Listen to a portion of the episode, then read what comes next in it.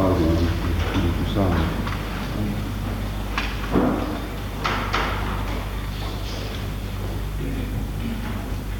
En este Evangelio escuchamos cómo San Juan Bautista comienza a cumplir la misión que Dios le había confiado, que era preparar los caminos para nuestro Señor Jesucristo.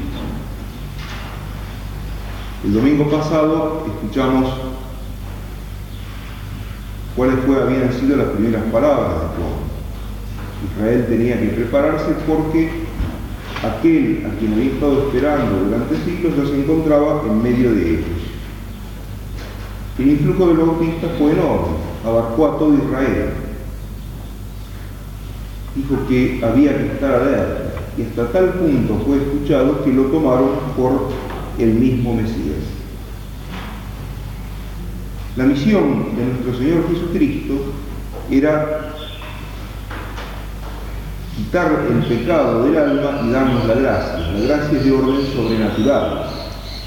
La gracia es como un injerto de vida divina en cada uno de nosotros. La gracia está más allá de nuestras posibilidades, la tenemos en el alma si Dios nos la da, pero nos supera completamente. Pero es curioso cómo antes de que Cristo viniera anunciando el misterio de la gracia y señalara los medios para conseguirla, Juan quiso predicar la moral natural.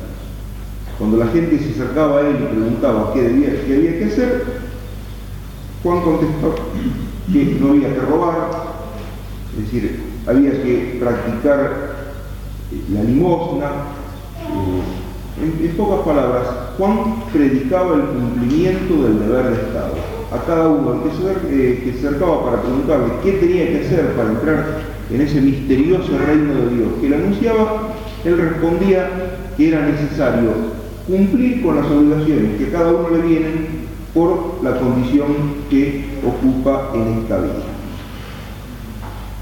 Juan predicaba en un estilo extraordinariamente fuerte, tremendo raza de víbora, le decía a los judíos. Ustedes se jactan de ser hijos de Abraham y Dios puede de las mismas piedras crear un hijo de Abraham.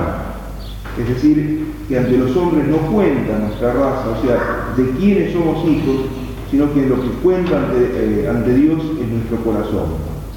Decía también grandes amenazas a su pueblo. Si no se convertían, serían castigados, como efectivamente lo fueron, por no, haber, por no haberse convertido, no pudieron reconocer al Mesías, y entonces el reino pasó de Israel a los otros pueblos paganos. Juan les decía, el hacha ya está puesta en la raíz del árbol, si el árbol no da unos frutos, es decir, si Israel no convierte su modo de vida, el hacha caerá sobre el árbol y lo destruirá será arrancada, como desgraciadamente así sucedió. Cuando la gente, tocada por esta predicación tan fuerte de Juan el Bautista, mostraba buena disposición, entonces Juan se ablandaba, mostraba la capa más profunda de su alma. No era simplemente alguien que gustaba recriminar a los demás sus faltas, sino que lo hacía porque tenía celo por la gloria de Dios en su pueblo. Cuando veía buena disposición en el pueblo, entonces Juan inmediatamente les pedía poco, era de suma clemencia, de suma blandura. Con el auxilio de Dios a cada uno de nosotros nos resulta fácil cumplir con el deber de Estado. Y esto es lo que debemos de entender. Es una enseñanza constante de la Sagrada Escritura. Cada uno se salva por el cumplimiento del deber de Estado. Así San Pablo dice, la mujer se salvará por la crianza de los hijos. Y en este siglo la Santísima Virgen aparece en Fátima. ¿Y cuál es el centro del mensaje de Fátima? ¿Rezar el rosario? Sí, debemos rezar el rosario, pero ¿para qué? Para cambiar de vida. Y ese cambio de vida, ¿en qué se manifiesta?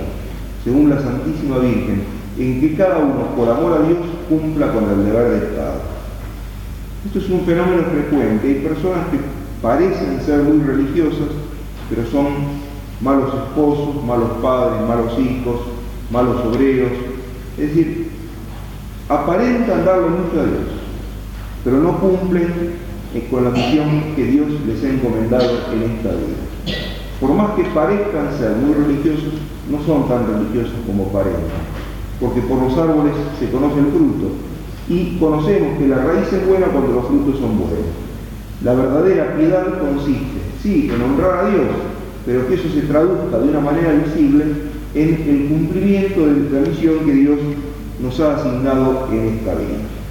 Esto que es una enseñanza de Cristo, también fue una enseñanza de Juan el Bautista.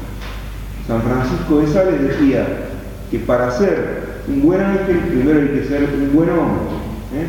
Cuidado con pretender ser de una fe, una esperanza, una caridad, de una piedad angélica más que humana, pero olvidarse de aquellas virtudes que son propiamente humanas. ¿eh? Deformes en el plano natural no podemos ir muy adelante en el plano sobrenatural. El impacto de la predicación de Juan fue extraordinario y entonces el Sanedrín, es decir, el tribunal religioso máximo de los judíos, mandó una delegación para preguntarle quién era él, si él era el Mesías, como tantos decían. Y Juan negó, dijo, no, yo no soy el Mesías. Entonces eres el profeta. La Sagrada Escritura nos había anunciado al pueblo judío que antes del Mesías debía venir un profeta. Y él dijo, no, no soy profeta. Pero resulta que después en, el Evangelio nuestro Señor Jesucristo dice que sí, que Juan es el profeta. ¿A quién hemos de creerle? ¿A Juan o a Cristo? A los dos, porque los dos dicen la verdad. Juan fue profeta y el más grande de los profetas, porque fue el que señaló a Cristo con el dedo. Pero no era el profeta que Israel esperaba.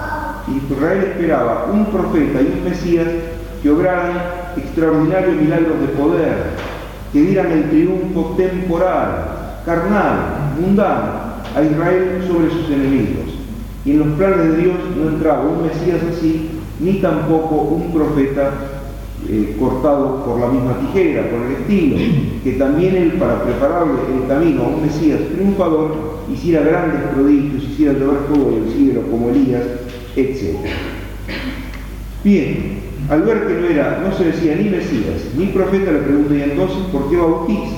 Y Juan responde diciendo, yo bautizo con agua, el bautismo de Juan significaba que Israel debía limpiarse, por eso los hacía lavar en el río, tenían que limpiarse interiormente para recibir al Mesías. Yo bautizo con agua, pero en medio de ustedes hay uno que bautizará con fuego. Como todos nosotros sabemos, el fuego es una representación de Dios, un símbolo de Dios. Pero el Sanedrín, los sacerdotes judíos, los fariseos, no lo entendieron así, pensaron que Juan estaba loco, se volvieron a Jerusalén sin haber hecho caso de él. Y por no haber hecho caso de él, tuvieron lugar, tuvieron inicio los malentendidos que terminaron con la muerte en cruz de nuestro Señor Jesucristo, la posterior destrucción de Jerusalén y la dispersión del pueblo judío. Lo que tenemos que recordar y entender de este Evangelio es lo siguiente. El mensaje de Juan era verdadero. El reino de Dios había llegado a los hombres, pero se había instalado de un modo silencioso, sin hacer ruido, sin hacer cáscara. Nosotros tenemos que entender esto. El reino de Dios se nos ofrece silenciosamente, porque no, no es una cosa de fuegos artificiales alrededor nuestro, sino que es algo dentro de nosotros. Que nuestro corazón se abra a la palabra de Dios para que nuestra vida empiece a ser medida, empiece a ser dirigida por esa palabra de Dios. Y para entender esta realidad, pidamos el auxilio, la intercesión de ese poderoso profeta que, que Dios quiso mandar delante de Cristo, que no solo con su palabra, sino que con su vida nos da testimonio de este acontecimiento extraordinario que pasa desapercibido constantemente a los ojos del mundo, el reino de Dios que llega hasta nosotros.